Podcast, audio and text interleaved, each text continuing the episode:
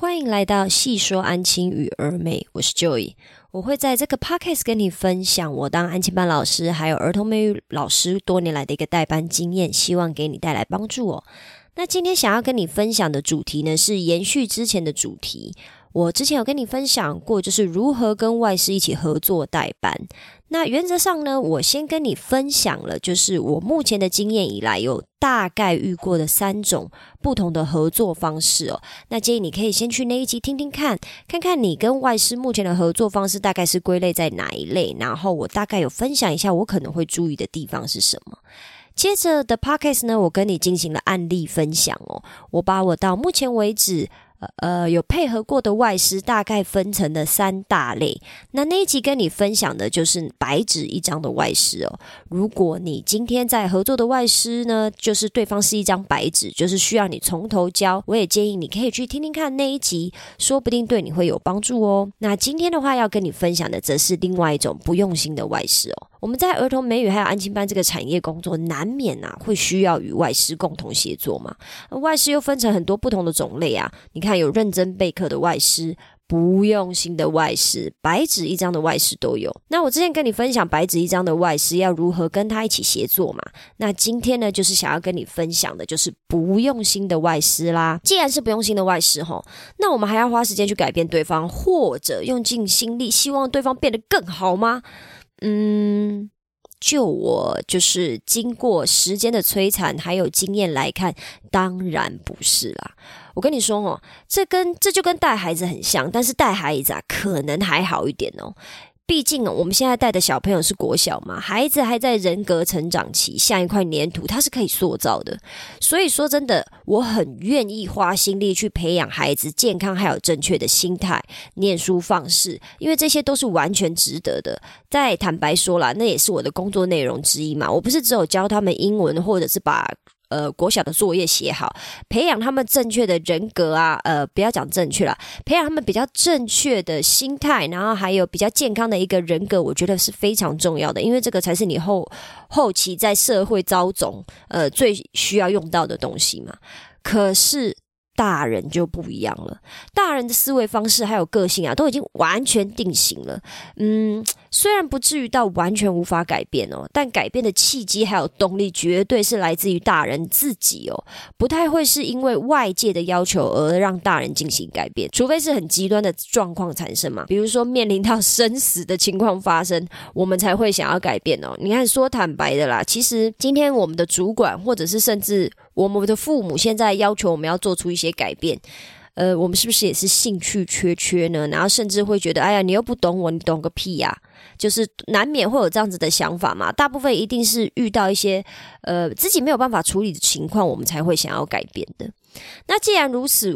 我是不是就是应该要慢慢调整我的心态哈，让自己面对这样子的外师，就是怎样不上心的外师、不用心的外师，我反而对他不要太上心哦，因为对方根本就不想改变呐，我又何必使出我的压箱宝呢？我的压箱宝就是呃，在英文教学这一块，我是很有我自己的一套系统。如果你愿意配合我的话，我这套系统绝对可以让你就是慢慢的呃增强你的教学实力。然后让你呃按部就班，你绝对可以知道说以后要怎么教小朋友会非常有成效，然后小朋友也比较愿意听你的。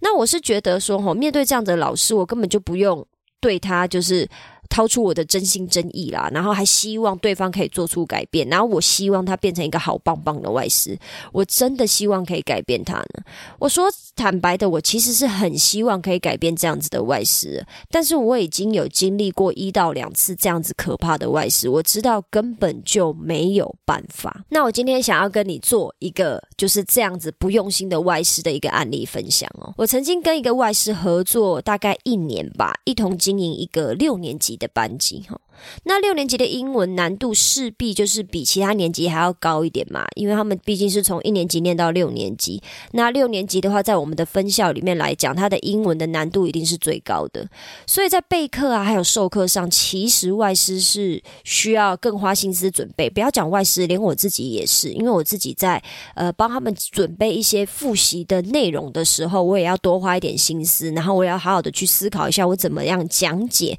小朋友才听得懂嘛？毕竟大人的思考的思维方式还有逻辑，一定还有就是理解的这一个部分，一定比小朋友还要来得好。可是小朋友的话，可能比较没有办法这么快的去立刻 get 到你想要说什么。那是不是在这个部分，我需要花更多的心思去准备？可是话又说回头啦，其实一到五年级呢也一样，越简单的概念呢。小朋友其实有时候不一定会更好理解，因为他们的理解力也相对的低一阶嘛。所以我觉得可能一到六年级的经营呢，都是辛苦的啦，都是困难的，都是要花心思准备的。唯一的差别就是六年级的概念会更难这样子。但可惜啊，这个外师吼是属于不用心的外师，没备课。然后呢，他批改本子，也就是说，他改本子的时候也非常不确实，连他上课的内容都没有经过设计哦。他不是照本宣科的念课文啊，就是跟学生一直开玩笑。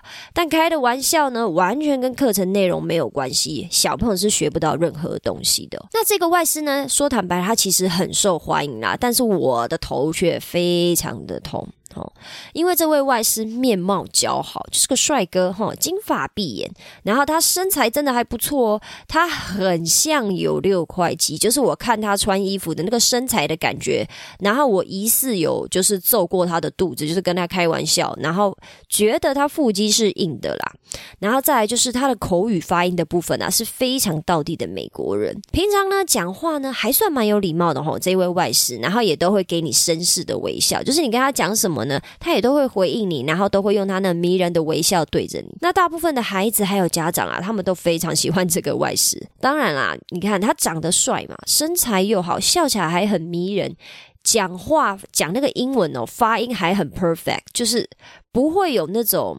呃，比如说印度式的发音啊，或者是东南亚的发音。好，在这边我先说明一下，我并没有反对或者是不喜欢印度式的发音或者是东南亚的发音，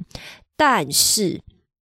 很多的家长是不喜欢这。这两个发音的，因为他们会希望小朋友学的是最纯正的美式发音或者是英式发音啊。那我这边没有要去讨论，或者是没有要去站这样子的想法到底是对还是不对。我只能说双方的呃想法跟观点我都可以理解。如果站在家长的角度。呃，家长当然会希望说，我们是不是要先学美式发音或英式发音，然后再去学一个变形的发音嘛？这个我可以理解，但是我也可以理解说，站在学习的角度上，你必须去适应各个不同种的发音，这个对你的学习还有你的听力来讲，才是一个比较全面的发展。我觉得双方都是有道理，就是有他们站的立足点是不一样的，所以我这边没有要站，我只是要表达说，因为这位外师是美国人，然后他讲话是很道地的美式。发音，所以大部分的家长还有小朋友都非常喜欢他的口音。然后说坦白的，因为是美式发音嘛，我们已经被你知道美美帝国就是不能讲统统治，但是我们已经被他影响这么久了。说坦白的，美式发音也是我听的最习惯的发音啊，就是我不需要去猜他在说什么，而是我一听我就知道他在说什么。但可惜金玉其外，败絮其中，只有我知道。什么意思？就是它空有一个好看的外表啦，但它其实在教学内容上面是没有任何的东西的哈。那刚刚我描述所有外在的优点啊，你有没有发现到没有任何一个跟授课有关呢？那些外在的优点哈，充其量都是跟什么有关？跟行销有关呐，就是那种很适合去拍学校宣传海报还有影片的那一种外师。但是我说坦白的，上课绝对不要被他教到，不止学不到东西。合作的宗师，也就是我本人，非常非常的痛苦哦。那这边呢，先来说说看，主任难道不晓得这个外师上课没内容吗？就是其实他是一个空壳子外师，空壳子外师。主任当然知道啦，因为我会一直告状哦，我最爱告状了。只要那个老师事情没有做好，跟我配合的老师事情没有做好，我都会一直去告状的。我会一直去反映说，哎，这个外师哪边有没有做好？哦，我会列举这个外师所有的罪状，比如说他没有备课啊，一听他上课就知道他没备课。然后比如说他改本子改的很不确实啊，小朋友错误一大堆他都没看到，或者是上课念课文他根本就没有去仔细的思考，他要怎么去跟小朋友呃上新的文法课，或者是单字阅读等等的课文。他就是上课一直在念念念而已，甚至连课堂的主要观念都没有教授清楚哦。然后他上课呢，就是只会聊天开玩笑，让学生愉快的度过一堂英文课。可是当我要测验啊，测验他们文法单字的时候呢？他们却完全没有办法，甚至不晓得这个文法或这个单字到底在说什么，需要靠后续的我，也就是宗师我本人呢，来跟小朋友做一个复习，还有加强，小朋友才有办法知道说，哦，原来这个文法是要注意这个部分，或这个单字是要这样子的使用。那为什么这个外师，呃，明明就是没有办法授课，就是也就是说，他没有任何的教学。技巧或教学内容还是可以继续授课呢？我只能说哈，虽然我认为授课是外师存在的最主要的理由，也就是说，我今天干嘛要你这个外师啊？不就是要你来教课吗？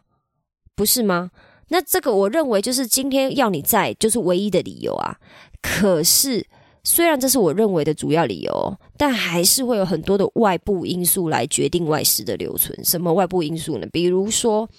当时外师等相关人才好不好找？也就是说，我跟这个外师在一起带这个班的时候，即使我去反映了很多问题，可是如果当下，呃，外师的这一个部分哈，其实很难找，很难找到一个可以接替的外师，那学校。大部分哦，多少了？不要讲大部分了，就是多少会抱着宁滥勿缺的心态，让这个小呃，让这个外师继续上课啦。毕竟开班不可以没有外师嘛。也就是说，如果今天没有外师，都是我来上课，那这个很奇怪啊。因为我们的美语安静班的诉求，还有就是我们就是主打外师授课嘛。那总不能一直没有外师，都是。中国就是也不是中国，也就是我这个台湾人来上课吧，那个家长一定不接受的。再来就是程度问题啦，所谓的程度问题就是说，我认为这个外师是不及格的，他根本就不应该来来误人子弟哦。可是说坦白的，在主任心中。好像不是这个样子哈，因为主管认为哈，这个外事再怎么烂哦，也总有一两个优缺点啊，不不不不，也总有一两个优点可以捡起来用嘛。比如说小朋友就很喜欢他啊，然后或者是家长看到他就是觉得啊，干好。棒哦，这个外师哦，金发碧眼，长得帅，讲话很好听，又像一个 gentleman 一样，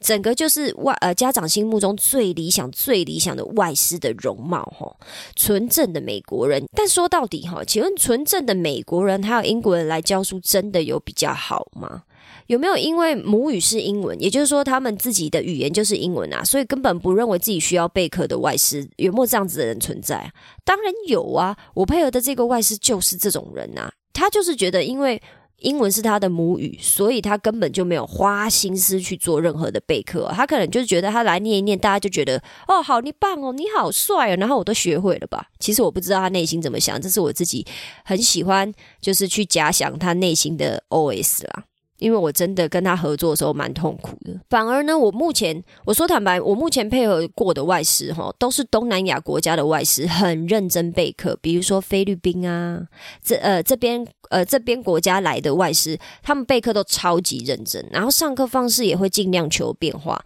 甚至他还会。找我一起讨论，就是他刚刚上课的内容，我觉得怎么样？有没有哪边需要修正？或者是他要怎么上课，小朋友才可以更听得懂？或者小朋友的反应怎么样？我觉得怎么样？这样子有这么优秀的外师，但是呢？家长就还是比较喜欢金发碧眼嘛。假设我假设你今天如果已经在补教业或者是在儿童美语补习班这种产业待了一阵子哈，尤其是又是需要跟外师一起合作的，你应该也有观察到这个现象啊。可以像我们这种就是行业内的人，真的知道认真备课的老师，其实是偏东南亚的老师，呃，那边比较多的。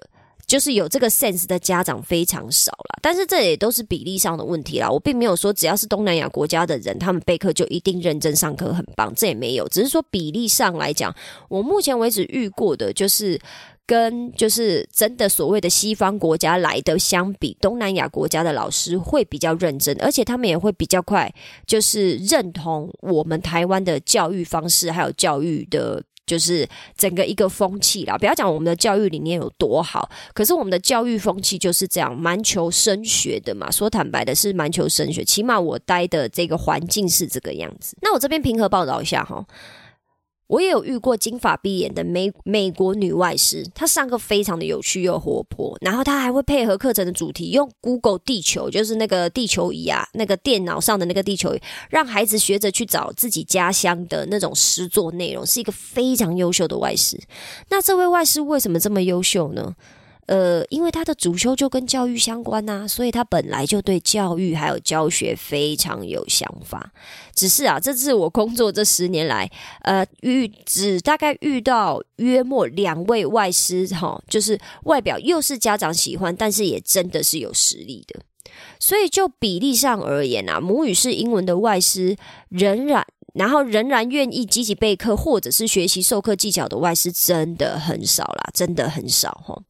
那说到这边吼，如果我们遇到不用心的外事，应该要怎么办呢？当我们用跟这种类型的外事合作，就是所谓的不用心的外事，最困难的是什么？我我自己认为啦，哈，最最困难的地方是用最短的时间判断出来对方是一个不值得自己花心思的外事，哈，然后试着把我的注意力放在这个外事以外的事物上。我觉得这件事情是最不容易的。毕竟我初期在跟这个外师合作的时候啊，我就是我说真的，我就使出我吃奶的力气了。我利用我在如何与外师合作，然后就是如果是跟那个略有配合度但没有经验的外师里面提到的那一种呃 system 那种授课的方式，来跟你知道对这个外师这个所谓的不用心的外师倾囊相授呢，我是跟他讲了我所有的东西了哈。我初期就是我所有的东西我都教他了。那大部分呢，我都会请外师根据呃该堂课的主要观念打一份 lesson plan 嘛。可是呢，这个外师还不一样哦。我不但没有请他打 lesson plan，因为他没有打 lesson plan 的能力。我还干脆就傻逼似打了一份两小时授课的 lesson plan 给他。我时间做好了划分，我跟他讲说几点到几点你要做什么观念，然后我甚至连讲解观念里面的例句也打好给他，然后再告诉他几点到几点他要带小朋友写习题，几点到几点要验收，几点到几点你可以稍微跟他们打屁聊天一下，这些时间我都帮他规划好喽，让他可以直接用我的 lesson plan 上课，就是足足两个小时的一个 lesson plan。那当然啦，那堂课有上。出我想要的样子啦，孩子就是在该堂课孩子的学习还有吸收上也进步不少啊。然后嘞，啊，然后就没有然后了。下堂课他依他就是固态附萌啊，好不愿意依照我给的框架调整成适合自己的 lesson plan 上课。哦，他没有任何的自省能力啦。他下一堂课，因为我没有再给他新的 lesson plan 了。他也没有再依照我给他的那个框架去做出自己的 lesson plan，他就是用以前的方式在念课文，好，然后念课文念好了以后呢，就觉得小朋友听懂了，然后就去写习题，啊，习题呢也不认真改，然后就觉得啊，小朋友学会了，好棒，你们好棒，好。那我我说坦白的啦，我现在回头看哈，其实我有发现我自己做错的地方，嗯，或许针对 lesson plan 这个部分，我应该要再多给他一点时间呐，然后。强制规定他一个月内，就是每一次的重点课程都要给我 lesson plan，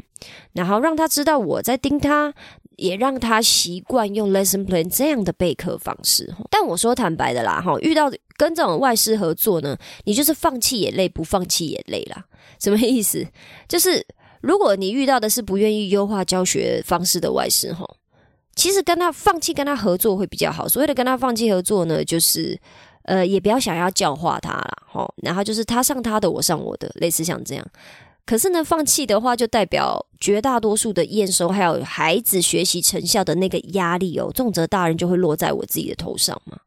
呃，可能落在自己的头上吗？哦，不是哦，是一定落在自己的头上，不是可能而已。因为这个外师他根本就不 care 教学成效啊。他就是想要用自己轻松舒服的方式，然后用自己的母语随便讲个几句话就学的小朋友要学会了吗？好，那这是放弃嘛？好，那如果我决定不放弃，我就是要教化这个外师哈，我要让他跟我一样上进，对自己的工作尽心又尽力。哎，累的还是我自己啦。因为毕竟我们中师每天光是要想办法让孩子守规矩啊，完成中英文作业，或者是想办法驱动孩子的内在动力哦，我们就已经忙得焦头烂额了，哪还有空去驱动这个大 baby 外事啊？真的就是他就是一个大孩子，一个大 baby。所以我觉得，呃，症结点呢，还是有一点在于我跟外师的缘分啊。所谓的症结点，就是说我们到底遇到怎样子的外师，就是会愿意，就是花心思去。呃，教化他，或者是我们遇到什么样的外事，我们就是放生他呢？我觉得这这这个症结点还是在于我跟他有没有缘分呢？那我必须承认，我跟这个外师是没有化学反应，也没有任何缘分的。因为我跟他相处了好一阵子以后，我真的打从心底认为他就是一个扶不起的阿斗。他想要待在自己的舒适圈，他也不觉得他的教学方式有任何的问题啦。然后他想要继续悠哉的过生活嘛，用他的外表还有他的 perfect 的发音来骗吃骗喝。那我是不是就当然就不要浪费我太多的精力在他身上嘛？因为一点都不值得啊。可是我这边要说，先说一句哦，就是我并没有在初期跟这个外师相处的时候，我就放弃他哦。就是像我刚刚前面讲的嘛，我还是使出我吃奶力气教他，以后发现他还是那个死德性，我才觉得说啊，我才决定，嗯，好好，我放弃你了，我放弃要度化你这个大 baby 了哈。那说坦白的啦，在天堂里，可能是不管遇到什么样的外事哈，我都会尽力协助他，改变他，让他越来越好了。就跟在天堂里当老师的话，我可能也是不管遇到什么样的学生，我都应该充满大爱精神哦，教导每一个孩子。但是呢，还好我不在天堂嘛，我在人间嘛，这个讲求效率、资源有限、时间有限的人间嘛，所以我是不是要做出取舍呢？我的精力、还有我的时间、我的资源都是有限的嘛，那我们就要做出那个取舍嘛，排出先后顺序啊。所以呢，在配后期在配这个不用心的外师的时候呢，我只要求一个目标，然后甚至我观察他的方式呢，我拉长到一个学期了，他没有办法用一般正常人的方式，因为他是个不用心的外师嘛。所以呢，我只对他提出一个要求，就是文法概念还有架构，拜托你要讲清楚。剩下的我就是睁一只眼闭一只眼的哈，睁一只眼闭一只眼。我会请他每次上文法课的时候，都必须把文法概念还有句型架构完整的写在白板上，然后再配合，比如说他自己的例句啊，或者是请小朋友起来造句啊，跟小朋友解释，就这样，好，没别的。你看是不是把文法概念还有句型架构写在白板上，是一个这么基本的东西？但他上课是没有任何东西的，因为他上课是就是白板就是白板，好白板真的是白纸一张啊，他都是用讲的，然后用讲的他就觉得小朋友听得懂。啊，我们在学习一个语言、一个外语，我们怎么可能有办法用听的就听得懂了？除非你今天是在国外念书嘛，就是把你丢到国外的一个环境。但是我相信老师应该还是会有板书啊。那这个老师连板书都没有，所以我就只有对大家提出这个要求啦，就是文法概念还有架构要讲讲清楚。哈，反正呢，我有其他要求，他也是做不到了啦。那我就干脆把注意力还有精神放在我认为最重要的事情上面嘛，就是要求他文法讲解要讲清楚。然后把这个观察时间呢，从一个月拉长到一个学期嘛。因为正常的外师，我自己的呃教学系统呢，我是大概以一个月为单位啦。下一个月我就会观察下一个重点。那这个老师没有办法，那我只能要求说，拜托你这一个学期都每次上文法课都有确实做到这件事情。我真的就阿弥陀佛、阿门，什么耶稣基督或者是什么阿拉，我都谢谢他们了。好，因为文法讲解是孩子最容易混淆。那是不是讲解也最需要清楚跟仔细的一个环节哦？如果文法这个环节没有做好，后续我要花非常多的时间来补救，我会非常的辛苦。那当然了，所谓的观察时间呢拉长了，其实是为了他好啊，也是为了我好啦。因为他就是个大 baby 嘛，那正常大人的时间进度他是没有办法的，他做不到的。那我就拉长时间吧，那我也可以减少我不爽的次数吼，就是不然我如果就是又一个月内我要要求他下一个部分要做好，我就是自讨苦吃啊，因为他是做不到这件事情，然后我就会每天不爽，那我又何必花我的精力去不爽呢？那至于他单字例句讲解的很烂呐，然后本子又批改的很烂呐，我只能说我都尽量协助啦。啊，做不好我就定期跟主管报备嘛，让主管知道外事的问题还是没改善呐。然后我也会不断的跟我自己讲说，Joy 没有关系了，不要再因为这个外事其他地方表现不好，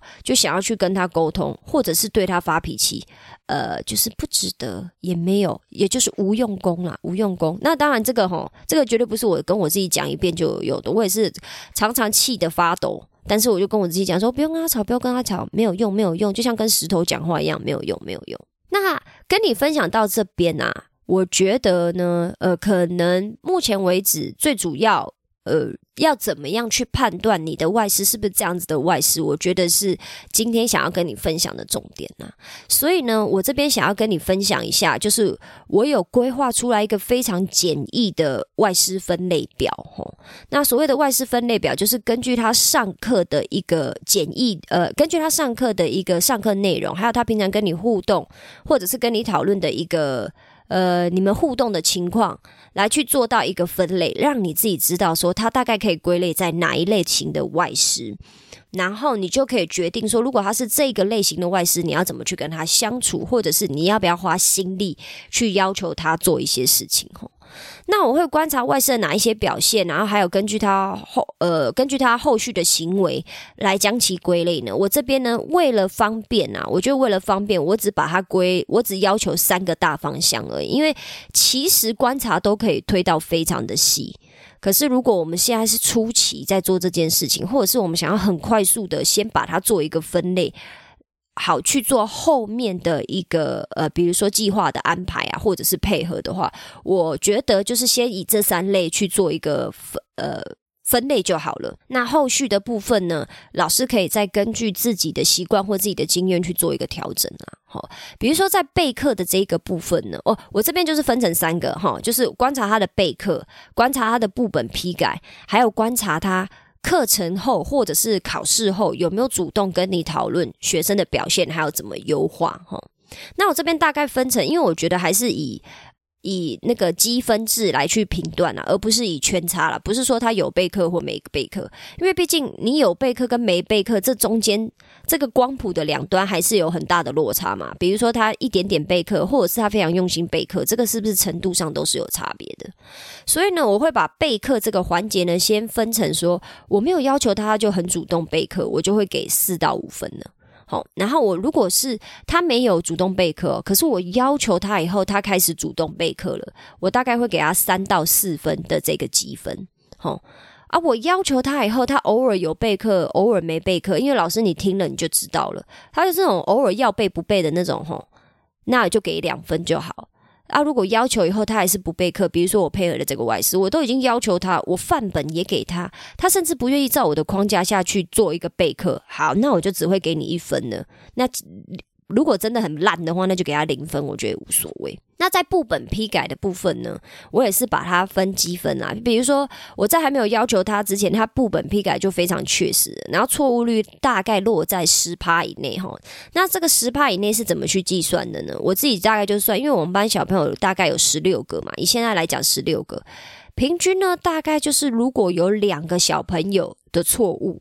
没有抓到，只有两个的小朋友没有，呃，只有两个小朋友的错误没有抓到，或者是整体大概只有落在五个以内的错误，好，五个以内错误，也就是说，他可能是两个人嘛，两个人，然后他们大概总共错了五个错没有抓到，或者是类似像这样子，以此类推的，你自己大概去算出一个把大概落在十趴以内的话，呃，我就会给这个外师在部本批改这边的分数，我是给他五分。那为什么不是错误率零呢？因为要错误率零，根本就是 impossible 的事情。为什么？因为我们都有时间上面的限制嘛。我们上课两个小时，两个小时内你又要上课，又要验收，又要改本子，然后让小朋友订正以后，你再次的验、再次的检验、再次的验收，总有漏看的时候。甚至连我是课后，我花了时间，就是慢慢的看本子，我都还是有错误会没有看到。那怎么可能去要求外师完全不要有错误呢？所以我觉得错误率大概落在十趴以内，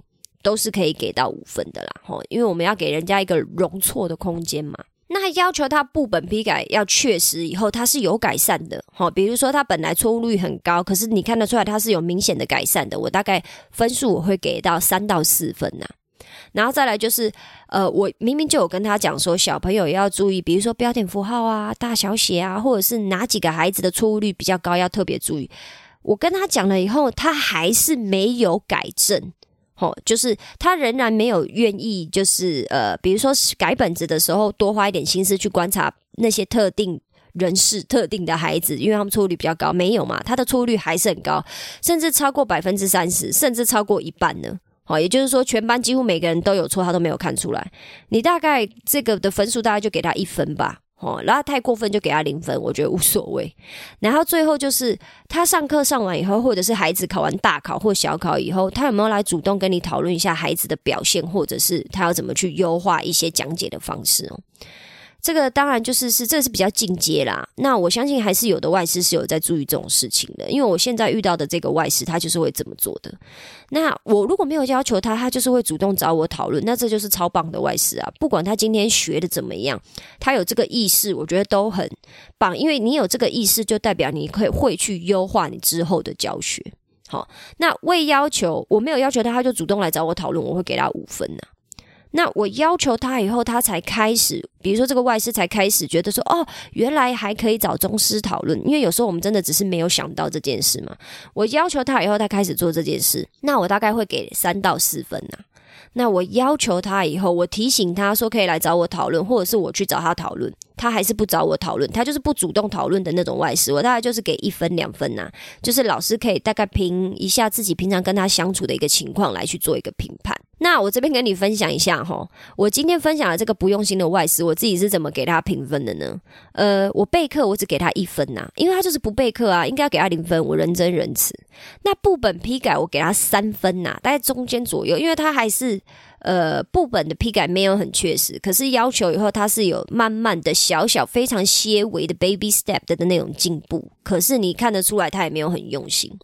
那主动讨论的部分呢？呃，就诚如我前面所讲，他是一个 gentleman 哦，你跟他讲什么，他都是会微笑的。就是去回应你，好，可是他是不会主动讨论的，只是说我在跟他讨论的时候，他也不会不想听或抗拒，或者是不耐烦之类的。所以主动讨论的部分，我给他两分嘛。那因为我分成三个选项，那是不是总分是十五分？那刚刚给他的一分、三分、两分，这样加起来是六分。如果我把它化成百分比的话。他只有拿到四十分，也就是不及格的。那既然他是不及格的话，我就是把它归类在他是非常不用心的外事。你如果知道他是一个不用心，所谓的不用心，就是你跟他讲什么，他也不会去做修正的。你拜托就不要花太多心思在他身上，多花点心思爱自己吧。哈，我们每天被小朋友气个半死，我们赶快来爱自己一下。所以呢。我们把精力重点放在小朋友身上，不要放在这样子的外事事上，是我今天想要跟你分享最大的重点那这边再提一个额外的哈，我要提醒的是，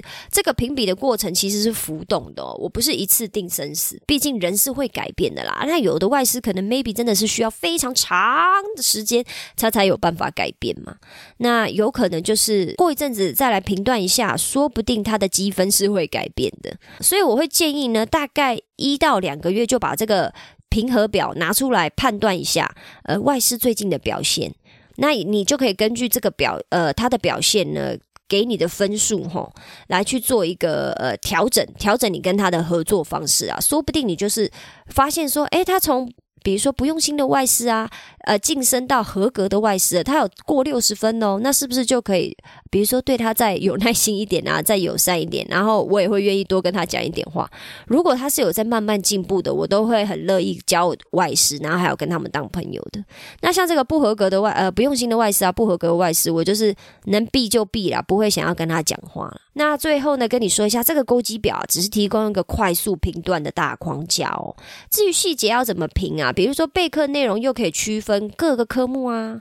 语法架构啊，或者是你还可以。呃，评断说，比如说师生互动啊，他跟小朋友的互动啊，造句啊，然后批部本批改的部分也可以区分成，区分为答案有挑出错误啊。但是他字迹没有要求，比如说他错他都有看出来了。那既然他今天错误率降低了，是不是往上一阶就是我们连字迹都可以要求嘛？那是不是说他连字迹都开始有要求孩子？那是不是这个真的就是超棒了？那你不给他五分就不可能，你甚至给他个六分吧。等这种各类的小细项，还有小细细节哦，都是老师可以自行去调整的啦。我并没有觉得说，呃，一定要完全照我的框架，只是说，如果你是初期。想要开始对外师去做一个评断，来帮助你可以加速你的决策，就是要怎么跟他一起相处的话，我觉得这个表是可以帮助到你了啦。因为观察久了后，每个老师都有自己心中的一把尺，还有判断的标准。那把你自己最在意的项目吼放进去一起观察，这样就可以很明确的知道吼这个外师是不是值得你花心思去协助他，然后还有就是让他越来越精进去教化他的。那我今天的分享就到这边啦，不晓得对你有没有帮助呢？如果你喜欢今天这个分享的话，麻烦你帮我留下五星好评，或者是呃，比如说你跟外师的相处啊，你是怎么样去优化，或者是你有遇过这种非常不用心的外师，甚至发生。了什么很夸张的事情，也可以麻烦你帮我留在评论区，跟我还有其他的听众一起分享哦。说不定我们可以听了哈哈大笑，或者是优化我们自己跟外师相处，或者是一个代班的方式哦。如果你觉得今天的分享有有用的话，也麻烦你帮我分享给需要的朋友知道。那我们今天就这样啦，下次见，拜拜。